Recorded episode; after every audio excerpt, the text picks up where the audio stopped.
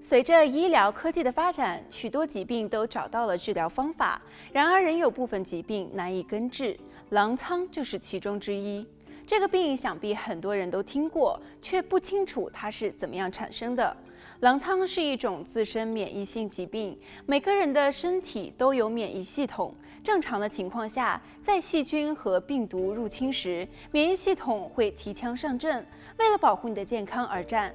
但是，当患有自身免疫疾病时，免疫系统会无差别地攻击身体的组织，即使是健康的细胞也无法幸免。这就是狼疮十分棘手的特征。每个狼疮的患者情况都不同，有些人可能会关节肿胀、特别疲倦，也有些人会发烧、产生皮疹。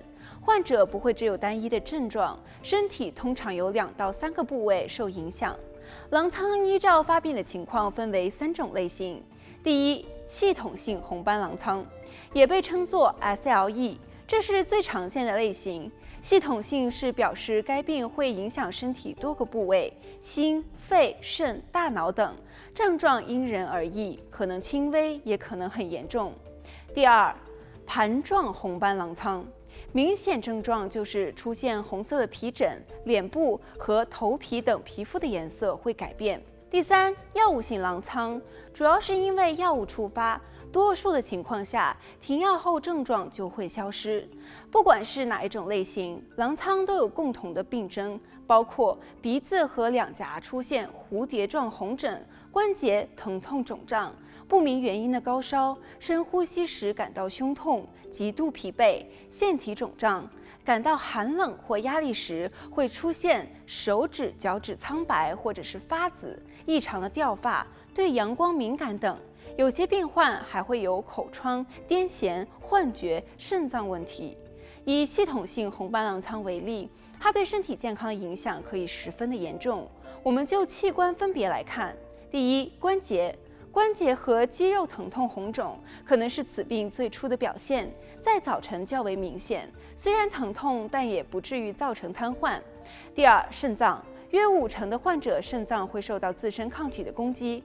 刚开始是脚肿、恶心、呕吐、胸痛、蛋白尿和血尿，其中有一到三成的人会发展成肾衰竭，这也是红斑狼疮最常见的致死原因。第三，大脑。当抗体攻击脑部时，会产生头痛、头晕，出现幻觉、中风、癫痫、记忆困难等症状。第四，血管，血管发炎、血球数目下降、血栓等为主要的症状，这些都会引发其他的问题。红血球减少，会感到疲惫；白血球不足，会使其感染其他的疾病机会增加。血小板下降则会有淤青、出血的状况。若是有血栓生成，可能会导致静脉血栓、肺栓塞以及脑中风。第五，心肺抗体会导致肋膜和心包膜发炎，呼吸时会感到胸痛，也因为心脏肌肉和血管都容易发炎，会进一步的影响血液循环，提高心肌梗塞的几率。综上所述，不难发现狼疮的症状与其他的疾病相似，狼疮因此被称为伟大的模仿者，很难以单一的迹象诊断。若出现以上多种的症状，建议预约看诊，告知医生你的病史，医生会为你做身体检查，化验血液和尿液，或是做皮肤和肾脏活组织切片的检查，看看免疫系统是否反应过度。一般来说，需要通过病史和多项检测才能够确认是否患病。尽管近代的医学发达，但是狼疮的病因仍然不明朗。狼疮有时具家族性，专家认为可能与遗传有关，但是这并非是唯一的原因。环境、压力、阳光、药物都有可能触发患病，目前仍在研究中。那么，哪些人是狼疮的高风险族群呢？临床发现。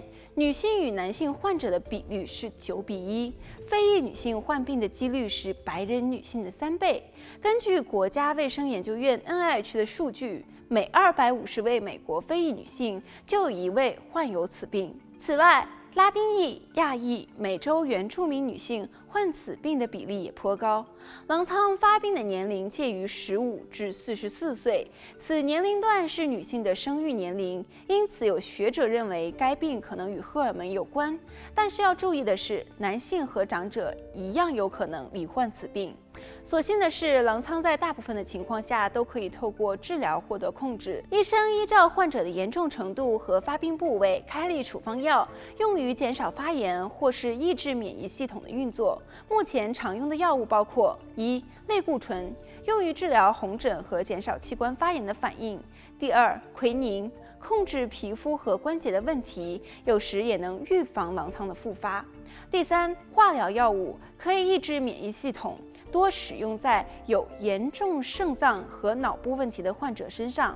第四，免疫抑制剂治疗严重的狼疮患者，降低免疫系统运作。除了用药，自我保健也能够防止复发。第一，定期回诊，掌握身体状况。第二，保持睡眠的充足。第三，注意防晒，避免在中午出门，善用防晒乳和太阳眼镜。第四，规律运动，防止肌肉流失，也能够改善心情。第五，饮食均衡，不要暴饮暴食。第六，烟草会影响循环系统，若有吸烟的习惯，最好是及早戒烟。